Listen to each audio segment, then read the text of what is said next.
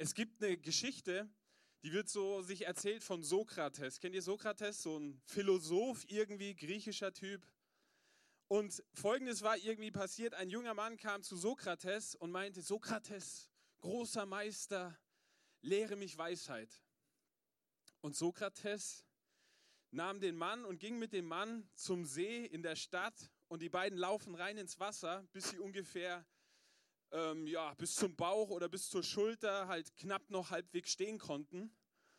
Und dann stellt Sokrates dem jungen Mann eine Frage und sagt, was war das nochmal, was du wolltest? Und er wieder, Sokrates, lehre mich Weisheit, großer Meister. Und Sokrates nimmt seine Hand und drückt den Kerl unter Wasser, so für 30, 30 Sekunden lang, lässt ihn dann im Anschluss wieder rauf und er, der Typ kommt rauf, schnappt nach Luft und, Luft und, und Sokrates fragt ihn, was ist es, was du möchtest? Und der, der junge Mann wieder, lehre mich Weisheit, Sokrates, lehre mich Weisheit. Und ein zweites Mal drückt er ihn runter, lässt ihn diesmal irgendwie 45 Sekunden unter Wasser, lässt ihn im Anschluss wieder rauf, stellt ihm wieder die gleiche Frage, was möchtest du? Und er ist immer noch nicht rum und sagt wieder, ich möchte Weisheit, ich möchte Weisheit. Das letzte Mal wieder geht es unter Wasser, er taucht ihn unter Wasser, hält ihn fast 30, 35 Minuten, 45 Sekunden, eine Minute. Der schnappt nach Luft, kommt hoch und er fragt ihn, was möchtest du? Und er sagt, Luft, ich brauche Luft. Daraufhin sagt Sokrates, wenn du Weisheit so sehr begehrst wie Luft, dann wirst du sie empfangen.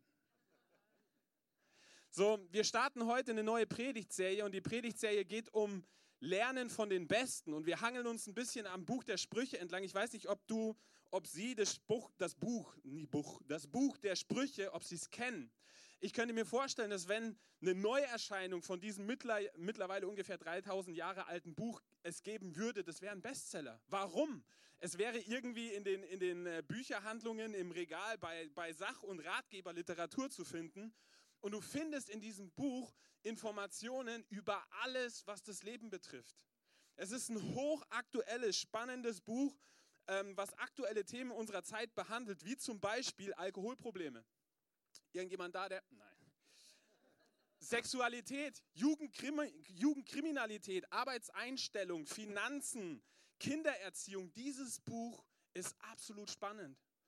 Richtig, richtig spannend. Und wenn du mich fragen würdest heute Morgen, hey Manuel, hast du irgendwie einen Tipp, wie mein Leben gelingen würde, würde ich sagen, lies Sprüche. Lies Sprüche, am besten jeden Tag ein Kapitel. Das Buch oder dieses große ganze Buch hat insgesamt 31 Kapitel, damit du jeden Tag an Weisheit zunehmen kannst. Und es mag ja so Bücher in der Bibel geben, die sind nicht so ganz einfach zu verstehen.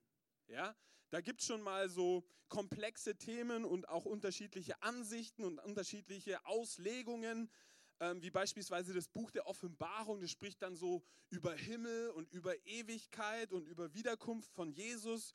Und da gibt es dann Theologen oder auch Christen, die fangen dann an zu diskutieren und hin und her. Beim Buch der Sprüche ist es völlig anders. Dieses Buch ist richtig easy. Das ist ganz einfach. Da brauchst du nicht irgendwie groß studiert zu haben, um das zu begreifen, sondern es gibt auch kaum unterschiedliche Auslegungsmöglichkeiten. Ich gebe euch gleich mal ein Beispiel, sondern das Buch der Sprüche ist das praktischste Buch in der Bibel. Das ist, versteht jeder. Es fordert uns dazu auf, letzten Endes, Gottes Weisheit in jede Situation unseres Alltags rein zu platzieren. Mal ein Beispiel. Sprüche 6, Vers 27. Kann man Feuer in der Tasche seines Gewandes tragen, ohne das Gewand in Brand zu setzen? Kann man über glühende Kohlen laufen, ohne sich die Füße zu verbrennen? Ebenso wenig kann man mit der Frau eines anderen schlafen, ohne die Strafe dafür zu bekommen. Äh, das ist relativ klar. So, du kannst nicht irgendwie mit Feuer rumhantieren, am besten noch ein paar heiße Kohlen rein in die Tasche und meinen, dass das Ding nicht abfackelt und du mit dem Ding irgendwie abfackelst. So, anderes Beispiel, zweites. Wie wäre es mit ein goldener Ring mit Rüssel, äh, im Rüssel einer Sau, so ist eine schöne Frau ohne Benehmen. So für die Männer, die, die vielleicht noch auf der Suche sind nach dem perfekten Gegenüber, Attraktivität ist definitiv anziehend, das stimmt. Aber wenn du weise bist, dann realisierst du, dass Aussehen dich vielleicht mit der Person zusammenbringt. Aber das ist ein Charakterbedarf, damit das funktioniert, damit ihr zusammenbleibt, ein Leben lang. So als Beispiel. Die Sprüche, das Buch der Weisheit, das zentrale Thema der Sprüche ist Weisheit. Und es gab zu allen Zeiten ähm, quer durch die Geschichte ganz unterschiedliche, viele Menschen, die haben ganz, ganz weise Sachen irgendwie gesagt. Ähm, so Lebensweisheiten, die wurden in Spruchform weitergegeben. Was das Buch der Sprüche allerdings so unterschiedlich und einzigartig macht von allen anderen weisen Sachen, das ist, dass Gott selber hier sagt, das ist göttliche Weisheit. Das ist nicht einfach menschliche Weitergabe von irgendwelchen moralischen Lebensweisheiten oder sonstiges, sondern Gott selber will dir und mir durch das Buch der Sprüche seine göttliche Weisheit offenbaren und mit auf den Weg geben. So, der Hauptautor, die meisten Sprüche wurden geschrieben von König Salomo. König Salomo war einer der tragischsten Geschicht, äh, Personen zur Zeit der, der Bibel oder zur Zeit des Alten Testamentes. Er startete richtig gut durch. Er war der weiseste Mensch überhaupt. Es gab kaum oder gar keinen weiseren als ihn. Allerdings sein Ende war richtig dramatisch. Er endete im Ungehorsam, er praktizierte Götzendienst und dieser Götzendienst war eine Folge seiner unendlichen Gier nach Frauen. Ich glaube, der hat 1200 Frauen gehabt. So ungefähr. Und die Sprüche allerdings, oh, nicht, dass du jetzt sagst, ja, was soll ich denn von der Kanaille irgendwie lernen, wenn der, ähm, ne? Die Sprüche wurden geschrieben in seiner Hochphase. Also da war er noch richtig mit Gott unterwegs. Am Gipfel seiner Karriere ist also dieses Buch entstanden und Gott hatte zu diesem Zeitpunkt noch uneingeschränkt wirklich das Sagen in seinem Leben. Und somit sind die Sprüche eine Folge einer Begegnung, die Salomo mit Gott hatte. Das ist ganz spannend. Lass uns mal diesen ersten Vers mit ähm, angucken. 1. Könige 3, Vers 5. Da heißt es, und der Herr erschien Salomo zu Gideon im Traum des Nachts und Gott sprach, bitte, was ich dir geben soll. Jackpot. Hey, stell dir mal vor, Gott würde dir die Frage stellen, so nachts im Traum. Du schlummerst da friedlich vor dich hin und plötzlich spricht Gott zu dir im Traum und sagt so, hey, was wäre denn dein Wunsch? Was wäre denn das, was du gerne wollen würdest? Da gab es einen Mann, der findet eine magische Wunderlampe im, am Strand. Und er hebt sie auf, reibt dran und plötzlich kommt ein Geist raus. Und der Geist fragt ihn so das Übliche, was er sich denn wünscht. Und der Mann überlegt kurz und sagt so, ja, ich würde ganz gerne nach Hawaii. Allerdings habe ich Flugangst, ich bin seekrank und ich habe keinen Bock, mich teleportieren zu lassen, weil das ist noch nicht so ausgereift, das System. Wer weiß, ob das funktioniert. Bau mir eine Autobahn übers Meer.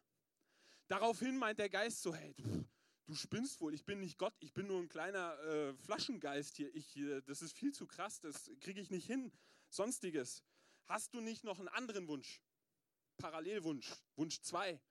Meint der Typ, ja, dann würde ich gerne die Frauen verstehen. Daraufhin meint der, meint der Flaschengeist, soll die Autobahn drei- oder vierspurig sein? So, Stell dir vor, also Salomo bekommt diese Frage von Gott, was wünschst du dir? Du hast einen Wunsch frei, ja? Und jetzt lesen wir den Vers, im 1. Korinther 3, Vers 9 gibt es die Antwort, die Salomo gibt und sagt, so gib denn deinem Knecht ein hörendes Herz, dein Volk zu richten, zu unterscheiden zwischen Gut und Böse, denn wer mag, wer vermag dieses dein gewaltiges Volk zu richten? So Salomo, was er nicht tut, ist, ja, ich hätte ganz gerne Macht für mich, ich hätte gerne einen, einen großen Palast, so Elfenbeinsäulen und was weiß ich nicht was alles, Silber und Gold. Nee, sondern er wollte Weisheit. Er wollte sicherstellen, dass in der Zeit, wo er an, an der Leiterschaft war, wo er das Volk Israel regieren sollte, dass es dem Volk richtig gut ging. Und er wusste, wenn es dem Volk gut gehen soll, dann setzt es voraus, dass er, dass er auf Gott setzt, dass er mit Gott handelt. 1. Könige 3, Vers 10. Und es war dem Herrn wohlgefällig, dass Salomo um dies bat.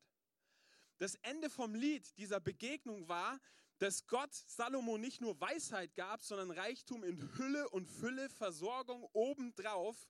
Und soll ich dir was sagen? Du und ich, wir haben Zugang zu einem großen Teil dieser Weisheit, die Gott Salomo gegeben hat. Alles, was wir tun müssen, wir müssen reingehen in das Buch der Sprüche und wir müssen es rausholen, wir müssen es freisetzen, graben und entdecken, was da so drin ist. So Salomo hatte während dieser Regierungszeit, wo er war, er war so exzellent, sein, die, die Weisheit, es, es triefte und tropfte quasi alles von, von göttlicher, übernatürlicher Weisheit. Das war so krass, dass von anderen Ländern Menschen zu seinem, zu, zu ihm nach Israel kam, um zu gucken, ob das wirklich stimmt, was da abgeht. Du musst dir vorstellen, es kommt irgendwie ein Eingeborener aus Papua Neuguinea und checkt im First-Class-Hotel ein und realisiert, boah, das Essen ist krass, die Vorhänge sind krass, der Tisch ist krass, alles ist hier so krass, weil Gott mit seiner Weisheit auf diese Sachen kam. So die Absicht des Buches, ganz kurz, am Anfang des Buches finden wir einen aufschlussreichen Hinweis, der uns sagt, wofür dieses Buch überhaupt ist. Ist ja mal spannend, oder? Ich finde es spannend zu wissen, was soll denn das überhaupt? Sprüche 1, die Verse 1 bis 4, da können wir lesen, durch die Sprüche soll der Mensch Weisheit und Selbstbeherrschung lernen, um gute Ratschläge verstehen zu können. Sie helfen dabei, Zurechtweisungen anzunehmen und sie einsichtig, so heißt es, und sie einsichtig im Leben umzusetzen und zu tun, was gerecht, recht und aufrichtig ist. Die Sprüche machen die Unerfahrenen klüger und schenken dem, der noch jung ist, Erkenntnis und Besonnenheit. Für den Fall, dass es hier irgendjemand gibt, der sagt, nö, ich wäre eigentlich ganz gerne weiter ignorant und würde mein Leben doof, äh, ich möchte doofe Entscheidungen treffen, dann ist jetzt noch die Möglichkeit aufzustehen und nach draußen zu gehen. So, es gibt, mag ja so Menschen geben, die sagen, ich will so bleiben, wie ich bin. Dann ist man falsch beim Buch der Sprüche, weil Gott sagt, hey, wenn du, wenn du mit mir unterwegs bist, ich möchte, dass du zunimmst an Weisheit, an Erkenntnis, an Selbstbeherrschung. Ich möchte das Beste, was in dir drin ist, zum Vorschein bringen. Da sind Gaben, da sind Talente in dich angelegt und oftmals ist es ist das wie bei so Diamant. Ein Diamant, der muss gepresst werden, da müssen Dinge raus, damit diese Reinheit, dass die zum Vorschein kommt. So, die Sprüche wollen dich zu einem Leben in der Weisheit Gottes anleiten. Das ist, was sie wollen. Und mit Weisheit, die, jetzt müssen wir da kurz noch drauf eingehen, Weisheit ist bei Gott und in dem hebräischen Denken das ja die, die Bibel zur, zur Ausgangslage hat, damit ist nicht abgehobene, alltagsferne oder lebensfremde Philosophie gemeint, sondern gemeint ist eine praktische Anleitung zum Leben. Positive und negative Lebensregeln werden ganz, ganz oft in den Sprüchen gegenübergestellt, so dass du und das Ich, dass wir klar wissen, was ist richtig, was ist falsch in der jeweiligen Situation. Also ohne ganz, ohne viel Blabla, ohne viel drumrum. Die Sprüche, die kommen direkt auf den Punkt. Die sagen dir gleich, was Sache ist. Und als besondere Zielgruppe nennt, nennt das Buch der Sprüche junge Leute und Unerfahrene. Und in den Sprüchen findest du weder einen geschichtlichen Zusammenhang noch eine Empfängeradresse. Es gibt ja andere Bücher, die wurden irgendwie speziell an eine Gemeinde geschrieben oder an bestimmte Personen geschrieben oder sonstiges. Das findest du bei Sprüchen nicht. Was sagt uns das? Was können wir daraus lernen? Die sind immer noch aktuell. Zu jedem Zeitpunkt, während jeder Epoche der Geschichte sind die Sprüche aktuell. Das hat sich nicht verändert, was Gott uns dadurch sagen will. So, du könntest sagen, die Sprüche sind der Evergreen. Gibt ja so, so Songs oder Lieder auch, die irgendwie die, die Gezeiten und die Jahrzehnte irgendwie ähm, überleben. Und das Buch der Sprüche hat es überlebt und wird es überleben. Es ist modern, es ist zeitgemäß so. Sprüche 3, Vers 6. Denke bei jedem Schritt an ihn. Er zeigt dir den richtigen Weg und krönt dein Handeln mit Erfolg. Ich bin zutiefst davon überzeugt, dass Gott für dich und für mich ein Leben sich wünscht, das gelingt. Er möchte, Gott möchte, dass dein und mein Leben, dass es gelingt, dass es erfolgreich ist. Allerdings ist es wichtig, dass wir so weise werden, zu fragen, Gott, wie sieht Erfolg aus deiner Perspektive aus? Wie sieht ein gelungenes Leben aus deiner Dimension, von deinen Gedanken her kommend aus für mein Leben? Weil ganz, ganz oft tun Menschen das nicht. Und wir setzen auf Karriere und wir setzen auf Beziehungen und wir setzen auf Finanzen und wir setzen auf unsere Hobbys. Und das kann falsch sein. Ich sage nicht, dass das alles nicht ähm, Raum haben darf oder sonstiges, aber Gott möchte, dass dein Leben, dass es gelingt. So, Wann hält er, wann hält Gott dein Leben für gelungen? Ich glaube, der erste Punkt ist, dein Leben gelingt, wenn Gott an erster Stelle steht. wenn Gott der Mittelpunkt deines Lebens ist. Es gab einen Mann, James L. Kraft, so heißt er, und er war viele Jahre Diakon und Leiter der Sonntagsschule in einer, in einer Kirche in Chicago.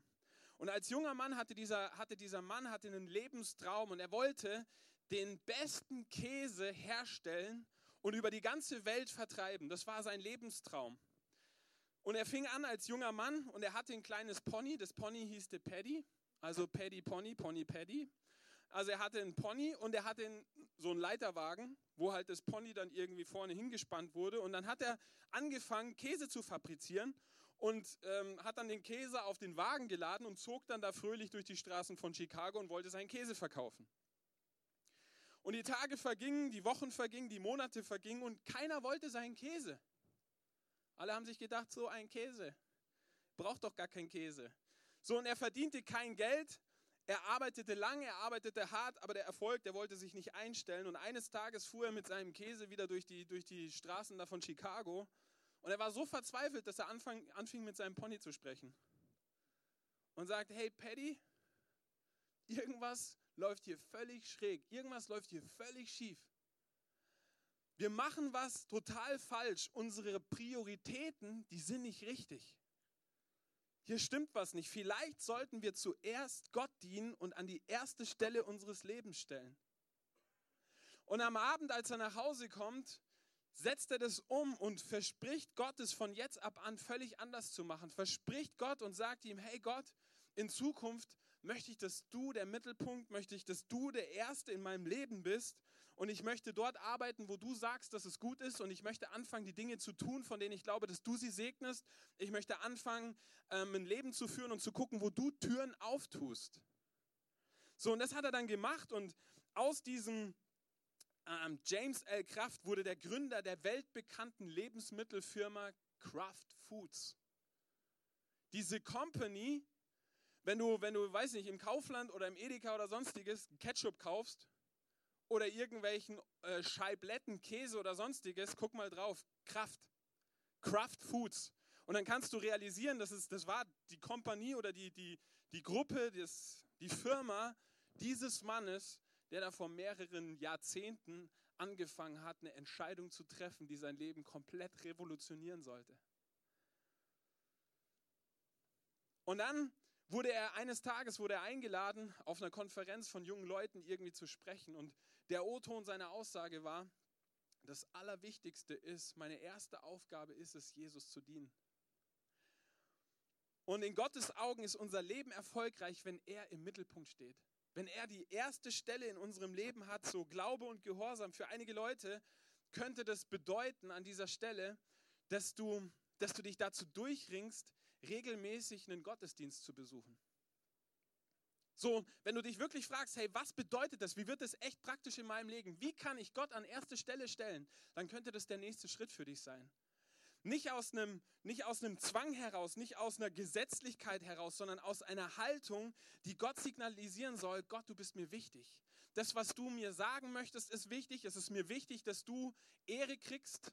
Deshalb lerne ich das. Vielleicht ist es für dich auch neu, irgendwie so im, im Lobpreis oder Gott Lieder zu singen oder mit gesungenen Gebeten ihn zu versuchen groß zu machen. Aber dass du sagst, hey, ich will mich darauf einlassen, ich will das lernen. Und zu erleben, wie Gott dich verändert, Zeit ihm einzuräumen. Für andere kann das bedeuten, dass sie sich ganz klar zu Christus bekennen. Dass du anfängst ganz klar zu sagen, Jesus, du bist der Chef in meinem Leben. So, und vielleicht bist du heute Morgen auch hier und du sagst, hey, okay, also ich, ich glaube, dass, dass Gott mich meine Schuld vergeben hat. Ich glaube, dass er mein Leben verändert hat dann gibt es eine weitere Sache, die wichtig ist. Ein Gehorsamschritt, die Bibel nennt das Taufe. Das ist der erste wichtige Glaubens- und Gehorsamschritt im Leben eines Menschen, der sagt, Jesus, du sollst der Chef in meinem Leben sein. Ich habe letzte, letzte Woche, nein, diese Woche, diese Woche Donnerstag, eine total süße alte Lady beerdigt, 97 Jahre alt. Eine absolute Frau Gottes. Hammer. Es war mir eine totale Ehre. Sie ist gestorben was macht man, wenn Menschen sterben? Man beerdigt sie. Das ist normal, oder? Und wisst ihr, im Geistlichen ist es genauso. Wenn ein Mensch stirbt, dann gehört er beerdigt. Und das ist, was die Bibel sagt über, über Taufe, dass dort, wo ein Mensch erkannt hat, ich bin mit Christus gestorben, mein alter Mensch, meine sündige Natur, die ist tot, da ist eine normale Handlung, dass das, was tot ist, dass es beerdigt wird. Das ist nicht einfach nur eine Option, weil du möchtest ja nicht irgendwie als spiritueller Zombie rumlaufen, so, äh, weiß nicht, halb tot, halb lebend oder sonstiges, sondern was, was tot ist, gehört beerdigt. Das ist, was, was Taufe, was es bedeutet. Die Taufe macht klar, Jesus, du bist der Herr, du bist die Nummer eins in meinem Leben. Und dann gibt es auch noch Leute, da könnte es vielleicht bedeuten, wenn du sagst, hey, wie soll ich ähm, jetzt Jesus an die erste Stelle oder Gott an die erste Stelle meines Lebens setzen? Was könnte das für mich bedeuten? Für dich könnte das vielleicht bedeuten, dass du dich eine halbe Stunde morgens früher aus dem Bett quälst. Dass du anfängst, auch mit einer, mit einer gewissen Disziplin, ähm, die, morgens Gott Zeit zu geben. Reinzugehen, einige, einige Verse in der Bibel zu lesen, zu beten und Gott den Tag hinzulegen und zu rechnen damit, dass er, dass er mit seinem Segen auf dein Leben kommt. Dass du das durchbrichst irgendwie, ähm, was, was wir, wo wir alle auch in der Gefahr stehen, immer wieder, dass wir so Sonntagschristen sind. So, man geht halt sonntags in die Kirche, weil sich das halt so gehört. So, Jesus will jeden Tag deines Lebens dein Leben durchdringen, dein Leben reich machen.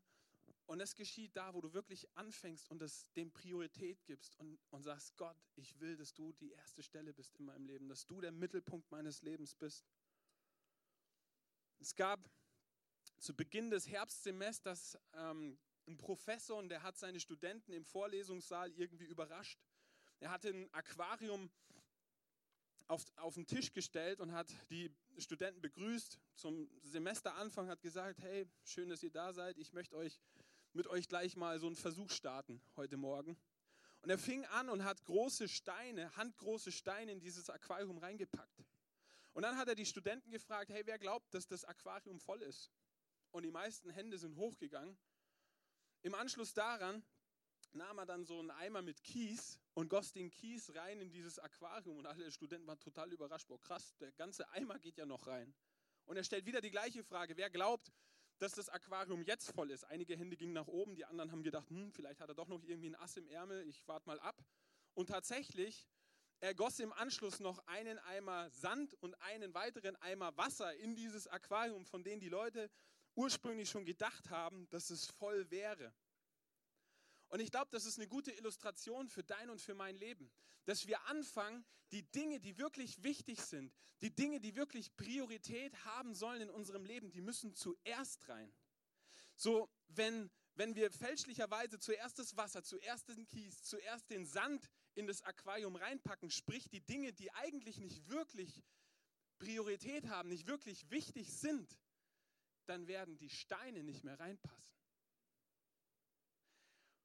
So, das Leben ist voller Entscheidungen und Prioritäten und weil Gott das weiß und weil es so ist, sagt er, hey, dein Leben gelingt, wenn ich der Erste bin, wenn ich die erste Stelle und die, der Wichtigste in deinem Leben bin. Er möchte nicht durch weniger wichtige Dinge weggedrängt werden. In Gottes Augen ist dein Leben erfolgreich, wenn, es, wenn er an erster Stelle steht. Das Zweite, dein Leben gelingt, wenn du Gott gehorsam bist.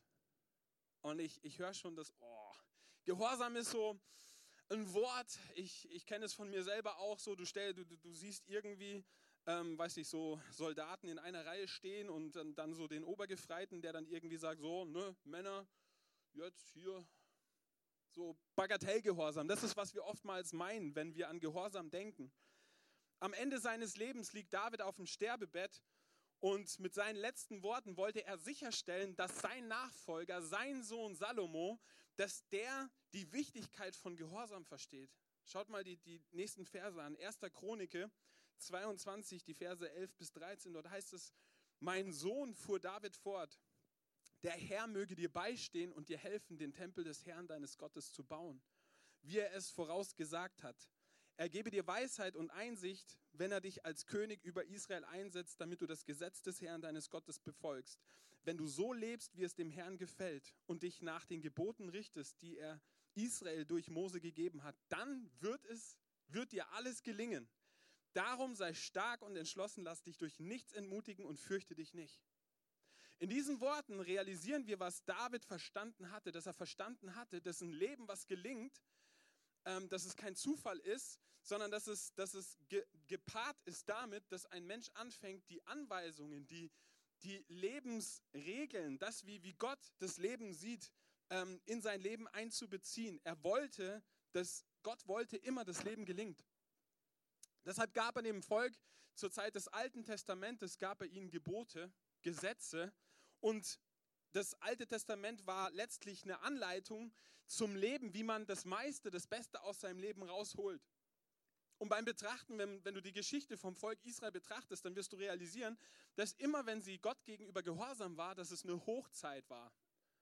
Also, dass es dem, dass es dem Volk gut ging. So im Neuen Testament wird es jetzt ganz, ganz spannend, nämlich da wird Gott uns als Mensch vorgestellt. So Jesus wird Mensch in, Gott wird Mensch in Jesus Christus, kommt auf diese Erde und er lebt uns ein Leben vor, was total gehorsam Gott gegenüber war.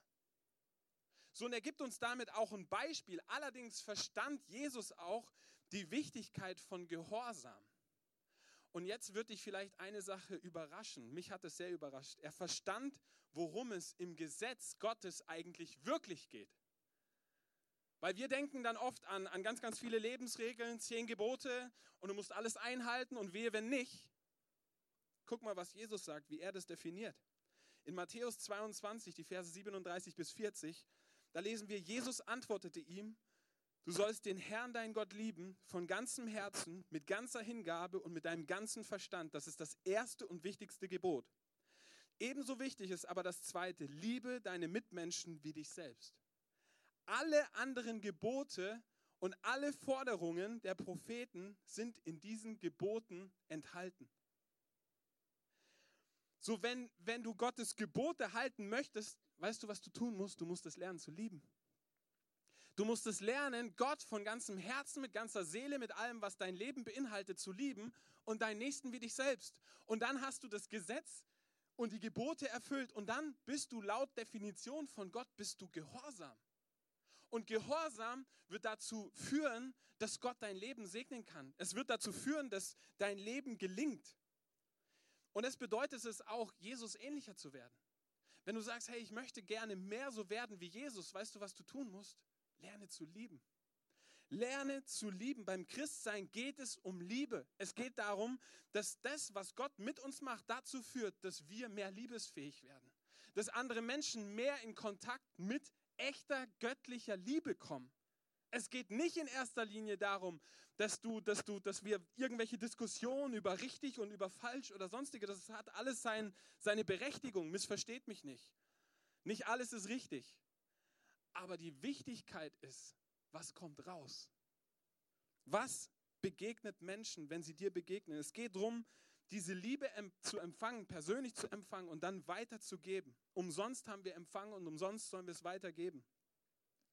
C.S. Lewis hat einen ganz spannenden Kommentar in einem seiner Bücher über Liebe und über Einstellung und Handlung. Und sein Vorschlag ist, gar nicht zuerst zu überlegen, ob ich eine bestimmte Person liebe, sondern es einfach zu tun. Versteht ihr den Gedanken? Weil oft geht es mir so, ich begegne einer Person und dann läuft schon in meinem Kopf irgendwie so ratter, ratter, ratter, liebe ich sie, liebe ich sie, mag ich sie, mag ich sie nicht. Wie steht die eigentlich zu mir und wie stehe ich zu ihr? Und dann mache ich so die Schublade auf und ich habe so meine, meine Best Five so, die, die, die ich so richtig liebe. Und dann gibt es so Ab, Abgrenzungen, so, die kriegen dann noch so ein bisschen Liebe, ja, so das, das, was so noch ein bisschen über ist. Liebe ist ein Tunwort. Leben gelingt, wenn wir gehorsam sind und Gehorsam bedeutet, du erfüllst das Gesetz, du erfüllst die Propheten, wenn du es lernst zu lieben. Wenn du es lernst, dich selber mehr zu lieben, Gott an erste Stelle zu stellen, ihn zu lieben, weil Liebe die stärkste Kraft ist. Ich las eine spannende Geschichte über Corrie ten Boom, eine Missionarin, in Afrika und die beschreibt eine, eine, prägende Begebenheit, die sie einmal erfahren und erlebt hat. Es war in Afrika und ein Mann, ein Mann kam zum Gottesdienst und er hatte Verbände an den Händen. Sie wollte dann wissen, was passiert war. Und er beschrieb ihr, dass sein Haus gebrannt hat und dass er halt versucht hat, den Brand zu löschen. Und wenig später erfuhr sie dann den Rest der Geschichte und der Rest der Geschichte bestand darin, Das, und das hatte er nicht gesagt. Der Rest der Geschichte bestand darin, dass sein Nachbar, der ihn gehasst hat, sein Haus angezündet hat. Er lag da in seiner Hütte mit seiner Familie, mit seinen Kindern und sein Nachbar hat sein Haus in Brand gesteckt. Glücklicherweise hat er das noch vorzeitig irgendwie realisiert, hat seinen Brand gelöscht gekriegt. Allerdings sind Funken rübergeflogen von dem Haus, was der Nachbar angezündet hat, der ihn gehasst hat. Jetzt sind Funken rübergeflogen und haben das Strohdach von seinem Nachbar in Brand gesetzt. Was dazu geführt hat, dass der Typ, also der, dem, er, dem der Nachbar das abgefackelt hat, hingegangen ist und alles getan hat, um seinem feindlichen Nachbarn den Brand zu löschen. Und dabei sind seine Hände verbrannt. Liebe, ihr Lieben, ist die stärkste Kraft. Kannst du dir vorstellen, dass diese Person verändert war?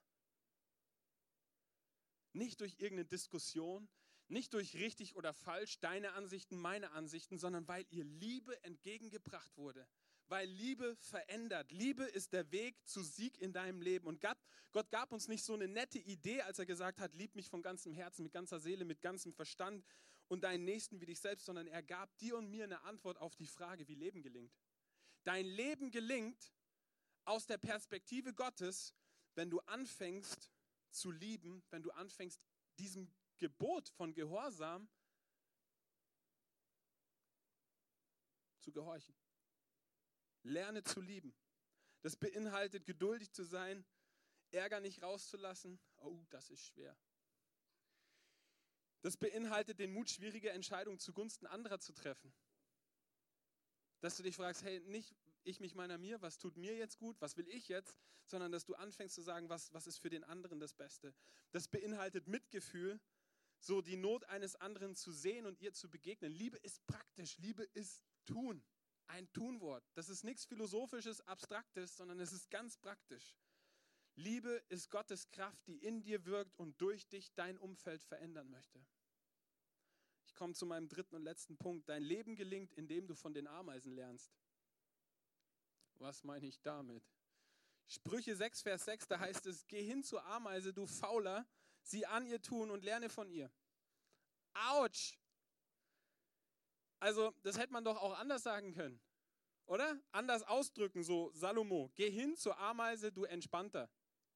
Geh hin ähm, zur Ameise, du Urlauber, der einfach etwas Ruhe braucht. Hey, Fauler ist so mies als Wort das, ähm, das will ich überhaupt gar nicht gerne hören und du wahrscheinlich auch nicht. Langsam ist so ähm, impliziert träge, impliziert ohne Antrieb, impliziert ohne Motivation. Fauler ist ein Wort, ähm, was wir nicht gerne über unser Leben ausgesprochen hören. Also mir geht es zumindest so. Niemand hört gern, hey, du bist faul. Und trotzdem glaube ich, dass wir alle zu bestimmten Zeiten unseres Lebens eine Neigung in uns haben, der Faulheit, der Trägheit und der Bequemlichkeit. Und da müssen wir gegen ankämpfen. Da gehen wir den Weg des geringsten Widerstandes. Wir lassen fünfe gerade sein. Und manchmal besteht unser Problem auch darin, dass wir nicht nichts tun, sondern dass wir einfach nur das Falsche tun. So, da ist unser Leben dann total voll mit sämtlichen Aktivitäten und mit Arbeit. Allerdings fehlt die Entschlossenheit, die Dinge, die wir angefangen haben, wirklich zu Ende zu bringen und durchzuziehen. Kennt das irgendjemand? Was ist die Antwort? Geh hin zur Ameise. Ich hoffe, du entdeckst den Humor an der Stelle, den Gott irgendwie ähm, uns mit diesem Vers auf den Weg gibt. Weil er schickt uns zur Ameise. Wir hatten letztes Jahr hatten wir Ameisen im Haus. Ameisen in der Wohnung. Das ist kein Spaß. Weil ähm, Ameisen, ich weiß nicht, wie, die fallen über dein Haus her. Und wir haben dann versucht, alles bis kurz vor der Atombombe, um die Viecher wieder wegzukriegen, weil die sind echt, ähm, die sind echt krass. Aber wir können von Ameisen eine wichtige, wichtige Lektion für unser Leben lernen. Ein Leben, was gelingt.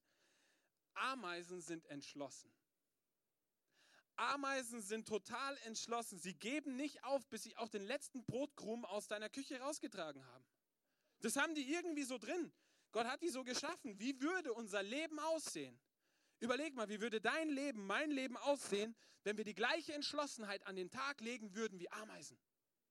In den unterschiedlichen Bereichen deines und meines Le Lebens, in den Zielen, die wir verfolgen, in der Art und Weise, wie du deine Ehe führst, in der Art und Weise, wie du deine Kinder erziehst, in der Art und Weise, wie du zur Arbeit gehst, wie du anderen Menschen begegnest, im Umgang mit deinem Beruf oder auch mit deinen Gaben in der Gemeinde.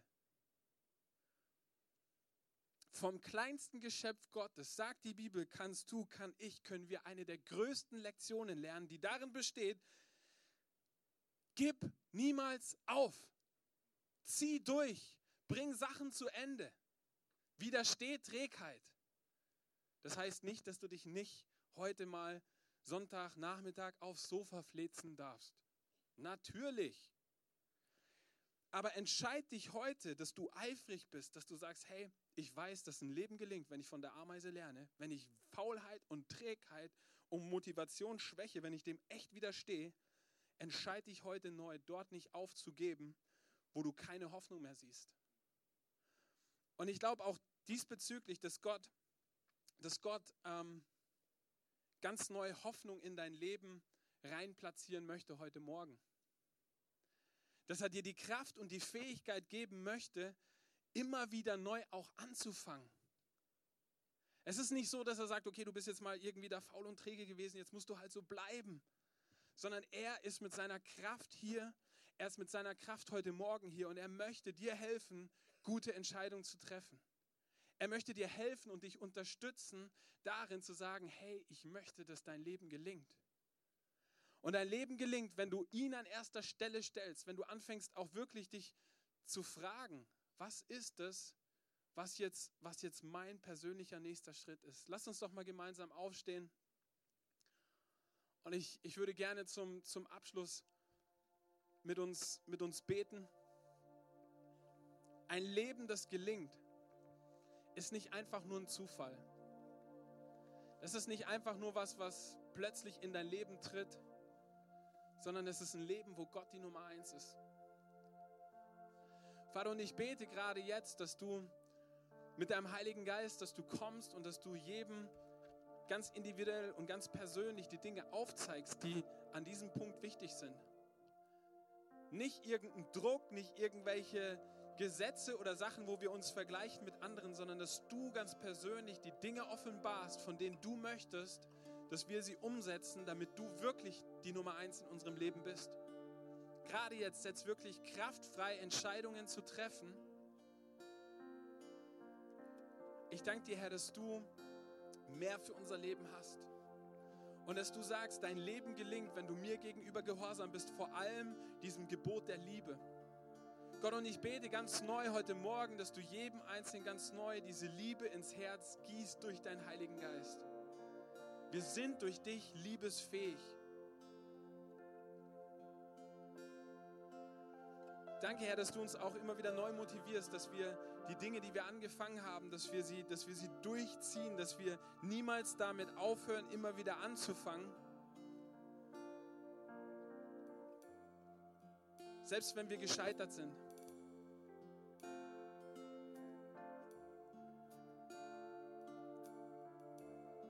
Und Gott ist hier heute Morgen. Und es gibt dieses Buch der Sprüche, wo Weisheit Gottes offenbart ist. Aber im Neuen Testament beschreibt der Apostel Paulus, dass in einer Person die Schätze aller Weisheit und aller Erkenntnis verborgen sind. Und diese Person heißt Jesus Christus. So, du kannst Weisheit versuchen, dir aus Büchern anzutrainieren, aber die wirkliche Weisheit, die Kraft in deinem Leben hineinbringt, beginnt mit einer ersten Entscheidung für ein Leben mit Jesus. Er ist in ihm sind verborgen alle Schätze der Weisheit und der Erkenntnis, sagt das Wort Gottes. Und während jetzt alle Augen geschlossen sind, möchte ich einfach auch die Möglichkeit geben. Vielleicht bist du zum ersten Mal hier, vielleicht hast du das so noch nicht gehört. Aber Jesus ist hier heute Morgen und Gott ist in ihm auf diese Erde gekommen und er starb als Höhepunkt seines Lebens für deine Schuld und gab dir die Möglichkeit, dein Leben völlig neu zu gestalten. Vielleicht können wir alle kurz die Augen schließen und ich würde gerne diese Frage stellen und Gebet anbieten, möchte sagen, wenn du, wenn sie heute Morgen hier ist, sondern sie, sie möchten einfach diesen Jesus kennenlernen, sie möchten andocken an diese göttliche Weisheit.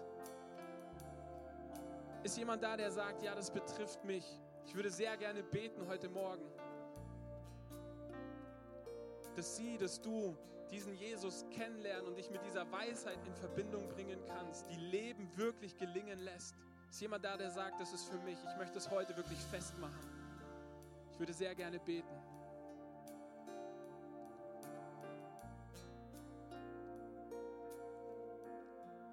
Gott, ich danke dir, dass du jetzt auch weiter noch zu uns sprichst, wenn wir dir, wenn wir dir Lieder singen, wenn wir dich groß machen. Herr, wir wollen diese Entscheidung treffen, dich an den ersten Platz unseres Lebens zu stellen, dir gehorsam zu sein, zu lernen. Danke, Herr.